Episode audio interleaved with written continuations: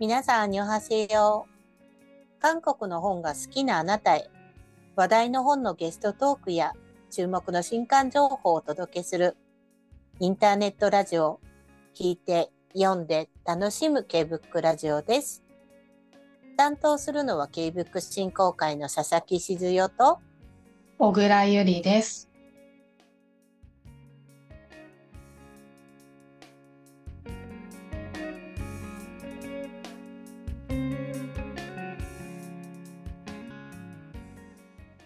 気がつけば9月も後半に向かっていますね。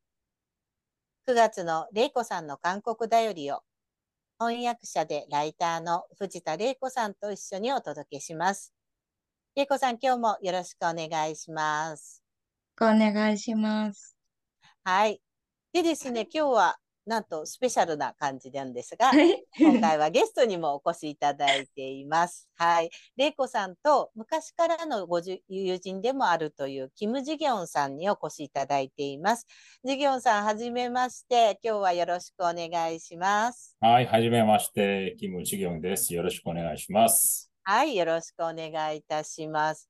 でですね、そう、今申し上げたように私も本当に初めてあの、こうし、ズーム越しですけれども、お目にかかっているので、えっ、ー、と、麗子さんの方から、ジギョンさんとの出会いとか、それから、あの、ジギョンさんを少しご紹介いただければと思います。レコさん、お願いいたします。はい、キム・ジギョンさんはですね、私が昔、ホットチリペーパーっていうあの、韓国のエンタメ雑誌の編集部にいた時にの同僚なんですけど、うん、気が隣であそうあそうだった。すごい、あの、2000、私は2004年に入って、チギョンさんが、チギョンさんって2005 5年ぐらい。5年ぐらいですかね。はい。5年、はい、6年うん、5年、6年。年に私辞めたから、2005年とかですか、ね、ホットチリペーパーの時の？そう、ホットチリペーパー。うん、それは2000、あれでしょ ?2005 年に、2005年に韓国に僕は帰ってきた。あ、そうだそうだ。チギョンさんは南青山の事務所にいて、一緒に働いてたんですけど、その後韓国支社にまた、行か、行かされてっていうか、そう、行かさせられたか、行かされたそれで、うんうん、だから一緒に働いてはいたんですけど、オフィスが別々になって、うん、ああ、そうだったんですね。あってっていう感じだったんですけど、その時ってもう本当、冬ソナブームの直後っていうか、2003年の冬ソナで、めちゃくちゃ忙しい時だったんですよね、もう本当に。で、その頃、いろいろあの、韓国の雑誌も増えてきた頃だったんですけど、最初はなんかホットチルペーパーぐらいしかななくてっていうか、少ししかなくて、どんどん増えて、すごい、もういろんな韓国のスターが日本にこう来日してる時期みたいな時に、まあ、一緒に働いてたんですけど、で、私が2009年から韓国に住み始めて、うん、まあ、フリーで仕事をするようになったので、うん、まあ、その、それからも結構、あの、お世話になって、一緒に現場とかに、あ行ったりしてる感じなんですけど、ジギョンさんは、うん、コーディネーターのそのお仕事もされているんですが、はいはい、あの、俳優としても活動をなさっていて、あの、そうなんですってね。結構多分、あの、ええ、ご覧になったことのある方もいらっしゃるかなと思うんですけど、サニーとか、サニーの、うん、ええ、あの映画ですよね。映画のサニーの、うん、あの、4人の中の1人の、ちょっと、ちょっと、浮気の、浮気。不倫。不倫。の相手。不倫。とか、あと、パクシフさんが出て、殺人の告白ですけ？ど、日本でもリメイクされた。はいはい。で、新聞記者ですか？あれは。あの、そう、記者の役とか、すごい出てて。だから、あの、CM にも昔出てたので、なんかいきなり、あれ、カード、クレジットカードとかですね。うん、クレジットカードとか。なんか、だから映画とか見に行くと、あの、始まる前の CM でいきなりなんか、ジギョンさんの顔がバーンって出てきて、あれと、なんか。そんなこともああったり。そうなんですはい。ね。うんえっと、ジギョンさんはその日本にいらっしゃる時から俳優活動はされてたんですか？ちなみに。おいや、あの、デビューは、日ね本に行くまで、行く前のことだったんですけど。なるほど。うん。でもまあ、正式な俳優じゃなくて、ええ。まあまあ、たまたま、えっと、うんえー紹介されてて、うまん。あ、うん、すごく脇役で、えーうんしてたんですけど、うんその、うん、日本に来てから、まあ、あの、ちょっと縁があって、その、韓国のチャン・チン監督という方に呼ばされてですね、えーそこの、あの、企画チームのプロデューサーとして働いてたんですけども、うん。まあ、ちょっと、まあ、あの、話が、なんていうんですかね、まあ、偶然、あの、シナリオの中での私の役を入れていただいて、そこから、うん、なんか、あの、ちょい、ちょこちょこ、ちょっと出ててですね。うんで普通の、うん普通の役はないんですよ。普通なんか なんかまあ、まあなんか、今、あの、まあ、ちょっと足りないっていうか、そういう。なんか面白い。日本語を使うシーンだったりとか、うん。なんかちょっと面白い役が多くて、なんか、だから結構そんなにずっと出てるわけじゃないのに、なんか印象的だったみたいで、うん。結構インタビュー、その韓国の俳優さんのインタビューとかに行くと、気づかれたりとかがあって、なんかそれがそうですよ。ね。うんうん。なんかあ、インタビュアーなのに、相手があれ、誰、イ・ジャンウさんとか、うん。なんか、あ、そんでに、なんか俳優の方ですよね、あー。みたいな感じで、なんか、なるほそうなんど。だへー若手の男性俳優さんってやっぱり、いろんな、その、役の方をしっかり見てるん、チェックしてるんだなと思うって。ーん。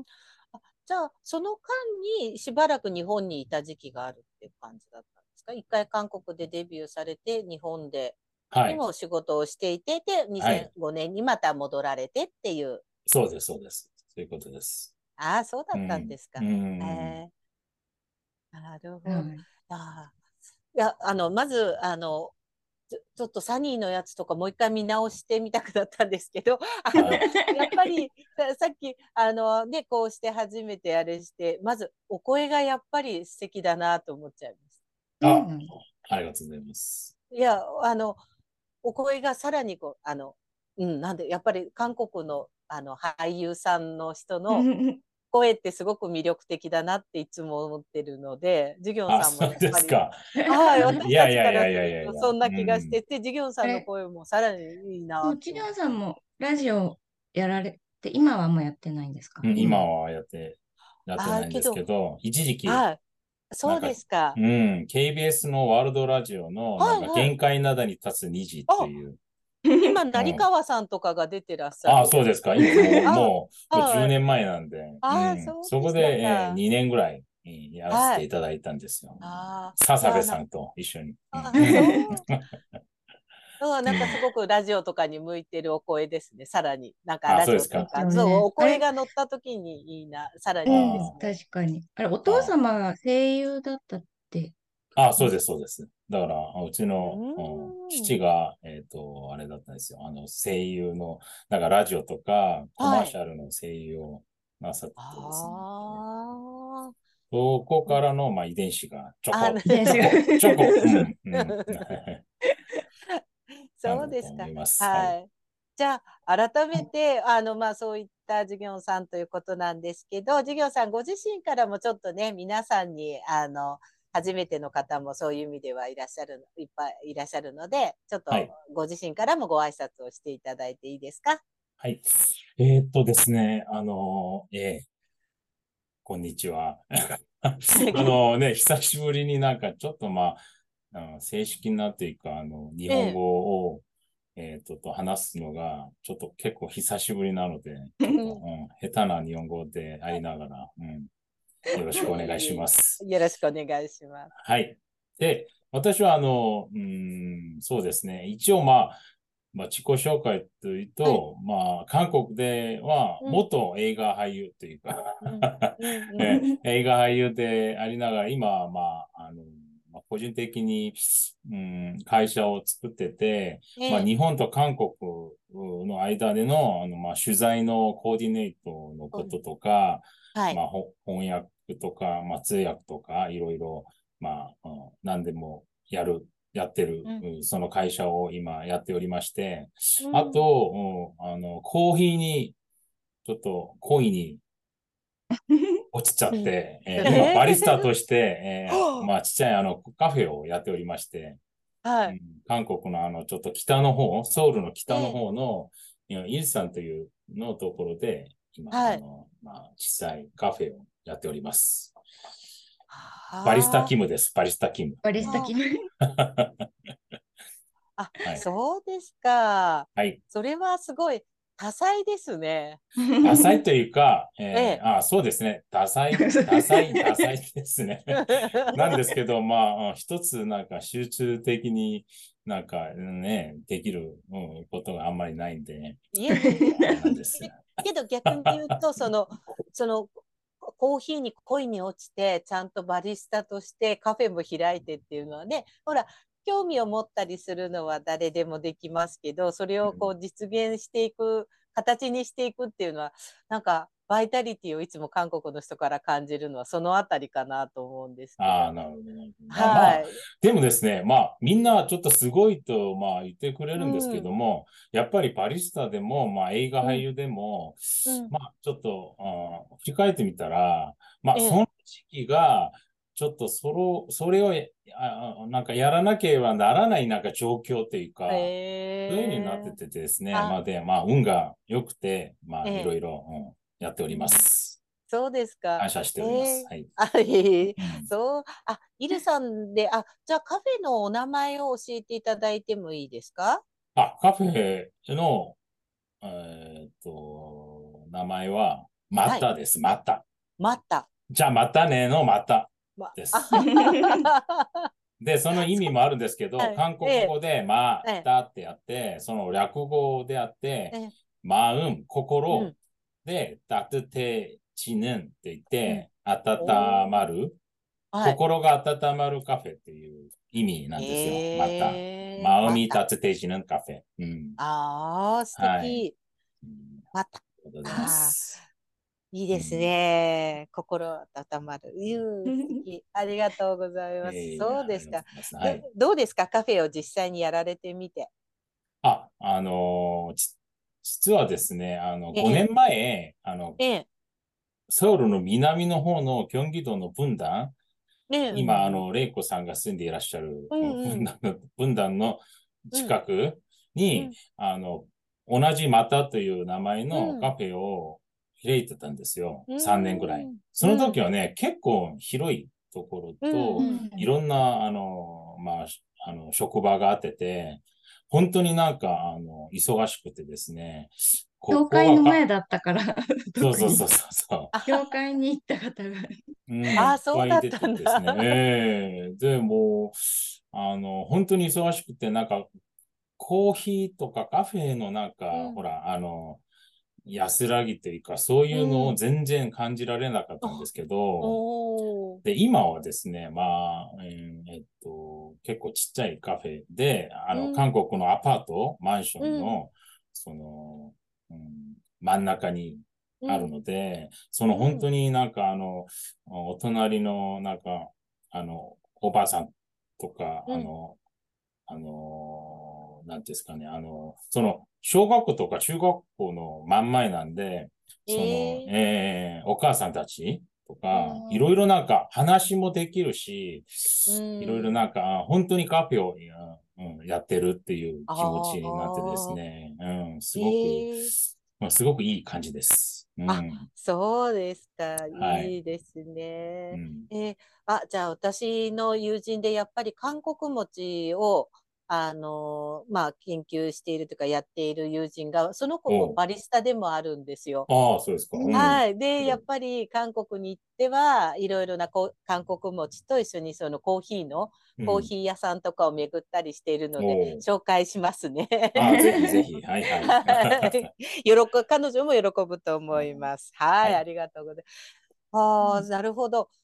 で、あの、そんなね、あの、今多彩ですねってお話をしたんですけど、実はね、ジギョンさん、さらにね、本も出されているということでね、今日はそういう意味でもお招きしたという感じなんですけど、うん、はい、玲子さんからここからちょっと 本の話をジギョンさんとおおしゃべりしていただければ嬉しいです。はい。はい、そう、8月に、8月出たばっかり。はい、8月ですね。はい。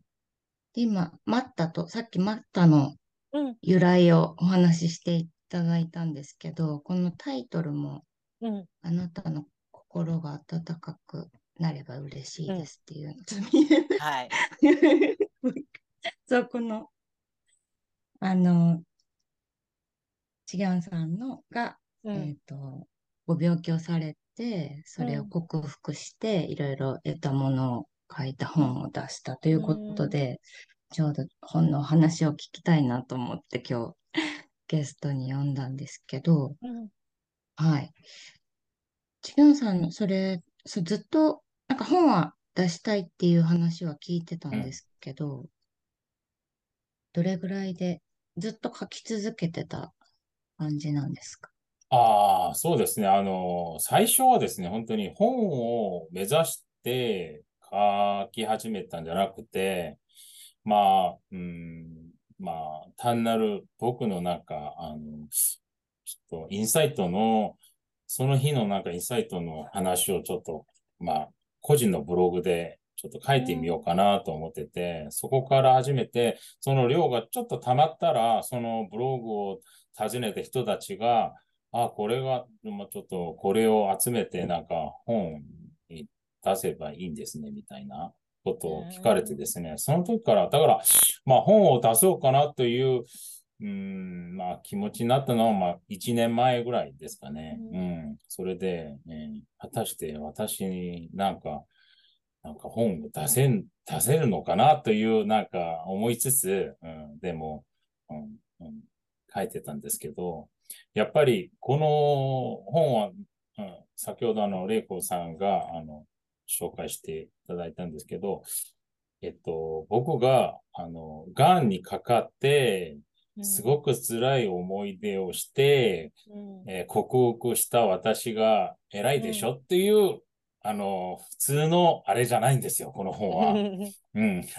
だから、あのうん、過ぎてみたら、まあ、まあ、感知されてて、今はまあ、研究になってるんですけど、その、間で私が、あの、気づいたことについて、うん、本当にみんなとちょっと共有したいと思っててですね、えー、それ、その内容をちょっと入れたんですよ。それで、まあ、あの、癌であろうが、まあ、いろんな病気にかかっている方たちと、まあ、今を、あの、生きている現代人たち、現代の人たちにも、うん、全部ちょっと、あの、なんていうんですかね、あの、関係あるのかなと思っててですね、それをまあ、すごく、うん、淡白に、うん、してたんですよ。まあ、ガン、ガンでありながら、すごく淡白にしようかなと思ってて、うん、うん、ちょっとそれをちょっと力を入れて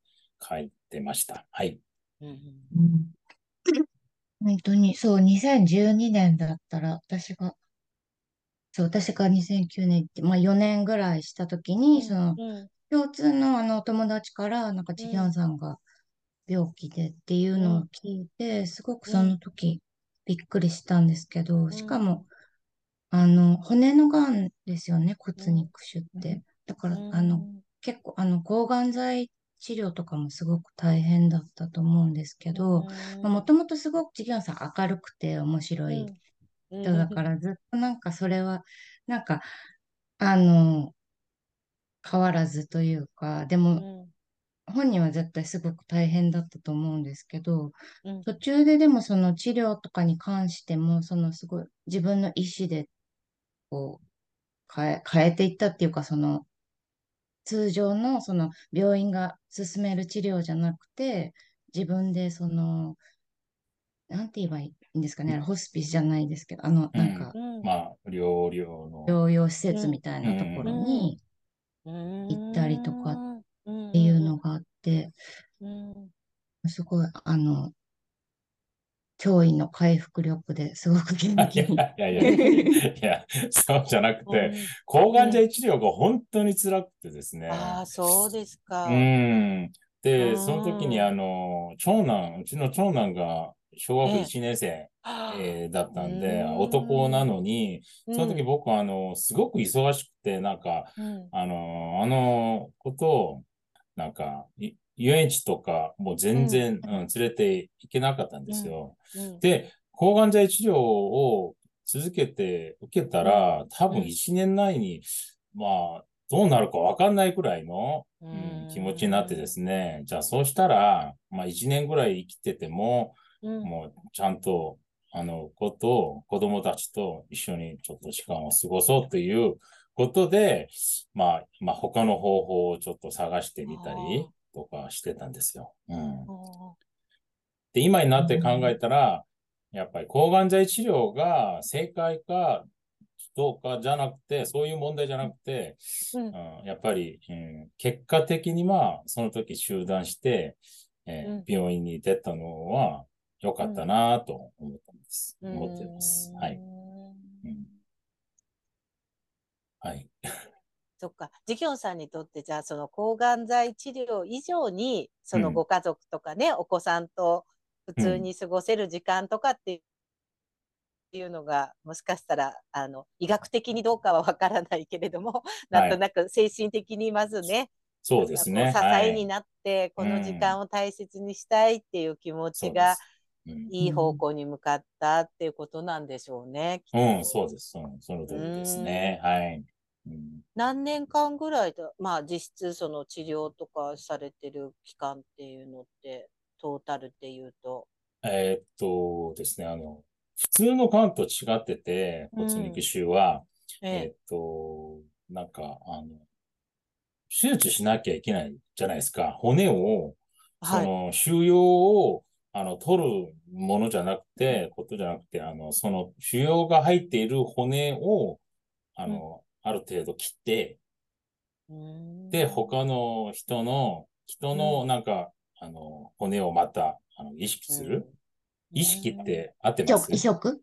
移植？移植？移植移植？してる手術を、されたんですよ。それが11時が、11時間半ぐらいの手術、大手術だったんですけど、で、してたんですけど、それが、あの、くっつかなかったんですよ、4年間。で、人のなんか、あの、骨が、もあったかもしれないですけど、それで、病院からもう3年ぐらいでくっつかなければ、うん、もう100年かかってかかっても、あの、くっつかないということで、再手術をしてたんですよ。うん、また取ってそう、人の。それをやって、まあ、リハビリを一生懸命してたんですけど、一生懸命しすぎて、また折れたんですよ、その骨が。それで3回目の手術を、うん、してて、で、それがまあ全部8年間ぐらいの話なんですけど、それで僕はまあ、あの、がんの、なんか普通のがん患者のその生活じゃなくて、まあ、あの、その、骨の手術をしてる患者のその生活をしててですね。うん。これをなんて言うんですか？つばぜ。うん、つばぜ？うん。つばぜの生活、うん。あの、生活を8年間ぐらいしててたんですよ。うん。それで本当に、うん、それはまあ結構ね、もう大変じゃなくて、まあ大変じゃ大変なんですけど、結構慣れてててですね、まあ、むしろ良かったんですよ。なんか、それで、まあみんなが、あの、なんか、なんていうんですかね、あの、うん、불쌍하게여기다가뭐지うん、かわいそうに 気の毒に思ってくれる。気の毒に思ってくれるのが、うん。すごく良くてですね。うん。みんながいいよ助けてくれるのかな？それでもう全然もう、ど、ど、どこにいてももう、もう VIP のなんか人みたいな、はい。されててですね、えー すごくいい生活を過ごしたんですよ。はい。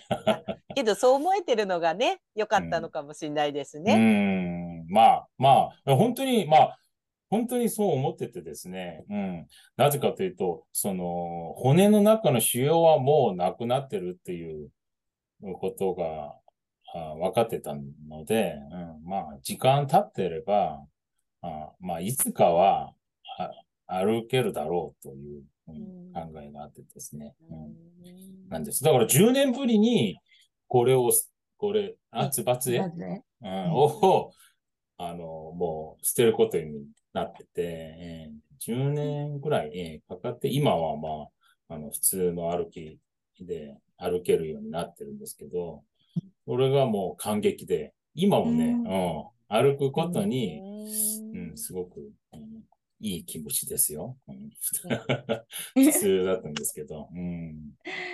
そうなんですね。はい今、あの、本の紹介の、あの、YouTube この間見たんですけど、あの、なんか公演みたいな、なんか、してる写真があったはい。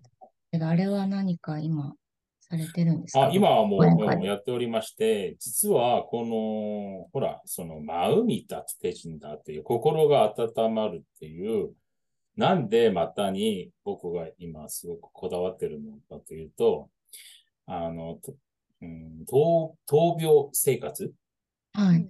うんの時に、うん、普通の抗がん剤治療とか、あの、放射能の治療を僕が受けずに選んだのが、うん第4の免疫治療法として、笑いの治療笑いの治療に出会ったんですよ、僕が。で、これが、うんおその笑いが、えっと、医学的に科学的にすごくあ効果があるという本が、これ日本の方の本なんですよ。今その、うん、で韓国の題は、抗がん剤で殺されるという本なんですけど、うん。それが第3巻まで行って、その3巻目が、えっと、笑いの治療について内容があったんですけど、すごく僕が、あの、感動してて、あ、じゃあ、抗がん剤治療なくても、これでも、じゃあ治るかもしれ、知らないみたいな感じで、そこですごく勉強に、うん、勉強してたんですよ。で、笑い治療と、その時に、また、あの、と、感謝？感謝をする、感謝を書く？っていう、その感謝にも出会ってて、うんで、やっぱり笑って感謝をする気持ちになると、やっぱり、あの、あのその心が温まるんですよ。で、心が温まるのは、その心理的に温まるのもあるんですけど、本当に僕の体の中の細胞が温まってて、そこでまた、あの、その体の中で免疫いい治療としてのちゃんと効果があるというのも、えっと、気づいてですね。あ、じゃあ、これは、本当に、うん、僕がもう、うん、健康になって、なってから、その、私みたいながん、にかかって、その、今、苦労している方たちに、ちょっと、伝えようという気持ちになってですね。うん。そこから、まあ、2、3、3年ぐらい、えっと、笑いの治療師とか、感感謝指導者家庭があるんですよ。えええそれも、えー、治療して、えー今は、あの、がんの療養病院はい療養が療養病院とか、あと普通の、まあ、会社のたちにも、笑いの仕方とか、笑いの効果とか、うん笑いの力、うん、あと、感謝を直接、あーちょっと体験させて、感謝をあ書かせたり、感謝を、あの、お互いに、あの、話してもらったりとか、そういうなんか体験をして、その1時間とか1時間半ぐらいの講演の、うん、エピソードで、今、あの、色、まあ、あちこちで、えうーんやっております。で、この本は、その講演の中での私がちょっと、あの、強調することが結構書いてあるんですよ。うんうんだから私は抗がん剤治療ではなく、えっと、この笑いと感謝の、その、いろんなエピソードがあってですね、その、その力で今はもう健康になってますということをちょっと伝えようと思ってですね、この本を出したかもしれませんね。はい。えー笑いの力って、そのなんか面白いものを見て笑ったりするといいみたいなことなんですか？あ、それはまあ、あの、すごく基礎の段階で。あ、基礎の段階なんで。うんでも、うん、だから、うん、笑い。それは、ほらうん、それは、あのーその、その映像とか、じゃがなければできないことじゃないでしょ？だかうん。ら自分で、自分でなんか笑うの方法とか、あとなんか、あの、旦那さんとか子供とか、二人でなんか、うん、なんか自動的になんか笑える、うんそういう方法とかがあるんですよ。えーそれがね、結構楽しくて、だから、うんうん。じゃあ、皆さん、笑いましょうはははとか、それは結構、昔の方法をロあとして、ーそういうことじゃない。うん そうそう、そういうことじゃないんですよ。うんそういうことじゃなくて、うん、そうす、そうすると、普通に、えーっと、そういう、あの、あれがあるんですよ。反応になるんですよ。自分の笑い方じゃなくて、うんなんか、はあはあはあとか、自分の笑いじゃなくて、あの、なんか、そういう、うん、なんか、専門的な笑いが。もうそうそうそう、典型的な、それが出るんですけど、笑い、一番笑い治、笑いの治療効果が高めることは、自分の笑いで笑うことなんですよ。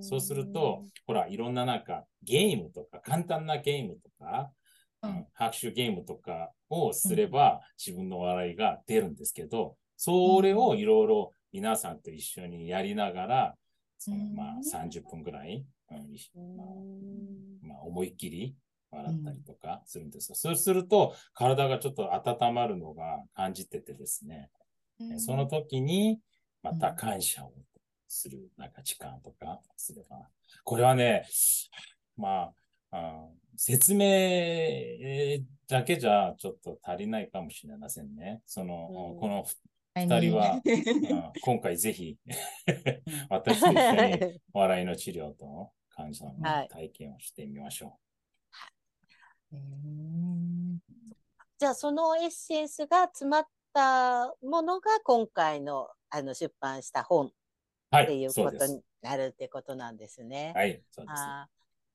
けどその病気の方だけじゃなくってあの、はい。こう笑ってね感謝をしてっていう気持ちは誰にとっても必要なことっていうところに多分ねジギョンさんもこうたどり着いてる感じなのかなっていう気がしますまあね。うん。そうですね。だあと、まあ、がん。の原因として、うん。みんなほら、うん。肺がんとは、もう、うん。あの、吸煙とか、なんか、タバコのせいとか、うん。もういろんなストレスとかっていううんように考えてる方がい,、まあ、いっぱいあると思うんですけど、うんあるなんか食べ物とか、その生活の習慣も原因になるかもしれないんですけど、うん本当に、あの、まあ、直接、えっ、と、病気にあの影響を与えるのは、やっぱり心の傷なんですよね。うんそれは個人によって全然違うじゃないですか。個人ごとによって。で、それを、まあ、全部理由は、原因は違うけど、それをまた、あの、元に戻せるためには、まあ、ほら、抗がん剤治療とか、それは、まあ、全部、い一律に全部与える、あの、薬だと思うので、そこに、あの、本当に自分の笑いとか、自分の感謝のを、あの、入れれば、やっぱりうんその効果はね、僕は本当にあ今信じておりまして、で、肝がん者のとして一番、うん、痛みというのは、その体の痛みより、やっぱり心の不安とか、再発とかの原因とかのその不安が一番なんですよ。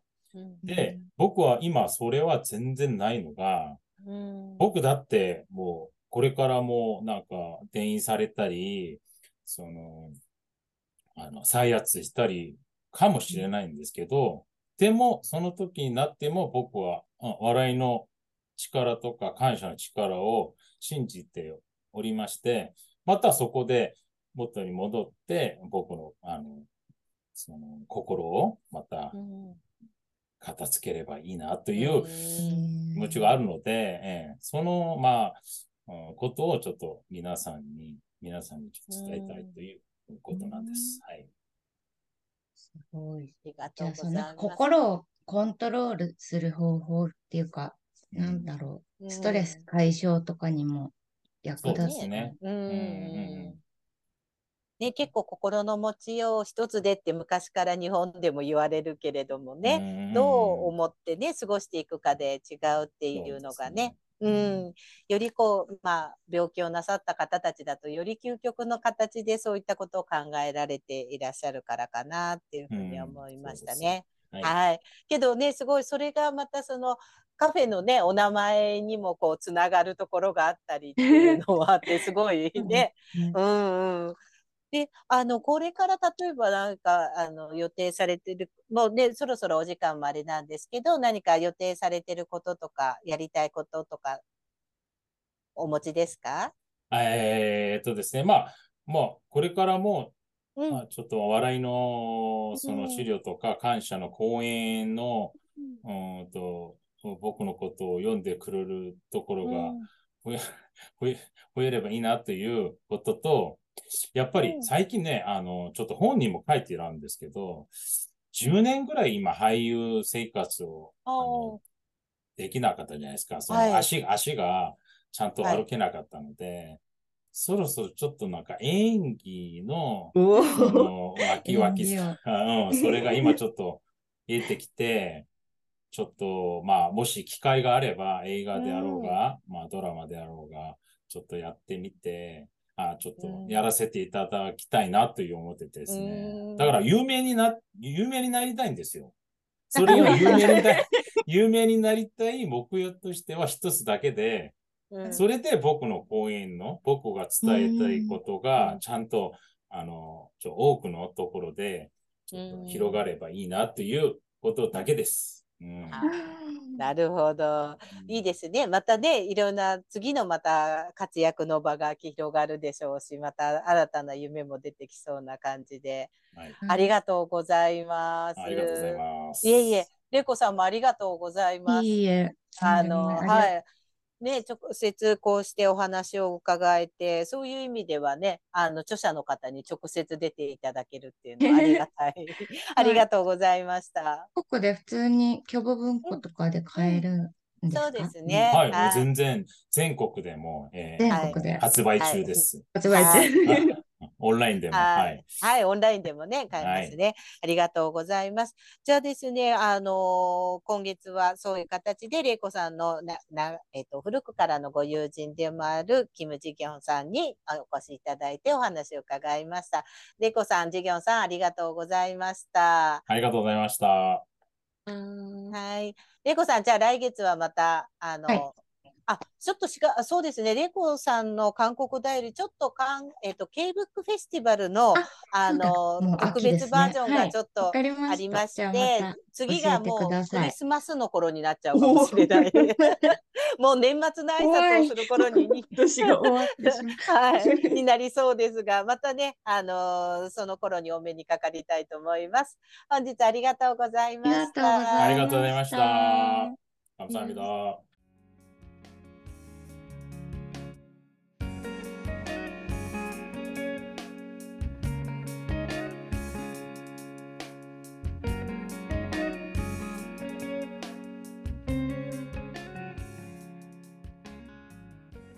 3度にわたる大手術を経て、ご自分に合う治療法に出会ったキム・ジギョンさん。決して抗がん剤治療を否定するものではなく、自分に合うということが大事なのだと思います。病気である、病気でないにかかわらず、笑うこと、感謝することは誰の心も温かくしてくれるはずですね。キム・ジヒョンさんのカフェ、マッタにもぜひ足を運んでみてください。ジギョンさん、そしてレイコさん、ありがとうございました。それでは今週の新刊とイベント情報を小倉さんから伝えてもらいましょう。小倉さん、よろしくお願いします。はい。本日は3冊の新刊をご紹介します。まず1冊目は、秋書房から9月25日に刊行される、八重歯が見たいです。こちらは、チョンセランチョ、スンミ役です。私は彼を9回も殺した。いつも違うやり方で。笑いに満ち溢れながらもちょっぴり背中が凍りつくチョンセランワールド全開のロマンチックスリラーです。2冊目はトイパブリッシングから9月25日に刊行されるセジョン大王を探せハングルを作った王様です。こちらは、キム・ジン・ブン、チョン・ジユンイラスト、渡辺直子役です。科挙の試験の日、王宮は朝から大騒ぎ。試験問題を出すはずのセジョン大王が姿を消してしまったのです。王様は一体どこに行ったのでしょうか？王様を探す探し絵として楽しみながらハングルが作られた背景を学べる絵本です。3冊目は、集英社から9月26日に刊行される、ようこそヒュナム堂書店へです。こちらは、ファンボルム著、牧野美香役です。完璧な人生なんてないけれど、これでいいと思える今日はある。会社を辞めた40は追い詰められたかのようにソウル市内でヒュナム堂書店を開きました。新米店主と店に集う人々の本とささやかな毎日を描き、韓国で累計25万部を突破した心温まるベストセラー小説です。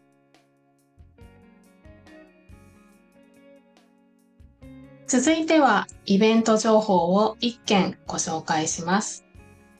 9月30日土曜日19時から斉藤真理子本のしおりにぶら下がる発売記念トークイベントがコルベニールブックストアにて開催されます。現在はオンライン参加のみを受け付けています。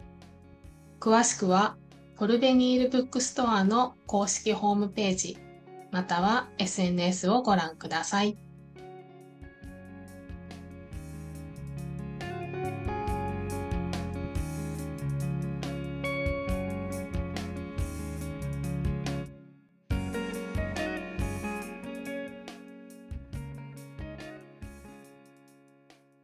K-BOOK ラジオでは皆さんが読んだ韓国の本 K-BOOK の感想をお待ちしています。Twitter、X や Instagram、YouTube チャンネルのコメント欄に、ハッシュタグ、Kbook ラジオをつけて、感想や番組へのコメントをお寄せください。私、これ読みましたのコーナーで紹介させていただきます。皆さんの感想をお待ちしています。なお、Kbook ラジオは Spotify、Apple Podcast、Google Podcast、YouTube でお聞きいただけます。お好みのプラットフォームでチャンネル登録をよろしくお願いします。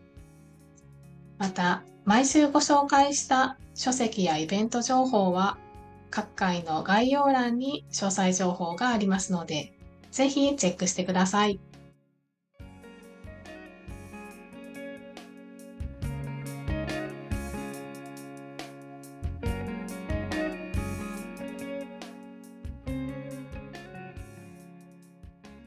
皆さん気になる本は見つかりましたか？韓国に渡韓する人も本当に増えてきましたね。先日、初めての韓国旅行に出かけたスタッフは、思わず3軒も本屋に行ってきました。どこも広くてすごかったです。と興奮していました。旅の工程の一つにぜひ韓国の本屋さんも加えてみてくださいね。それでは来週金曜日にまたお会いしましょう。アンニョン。アンニョン。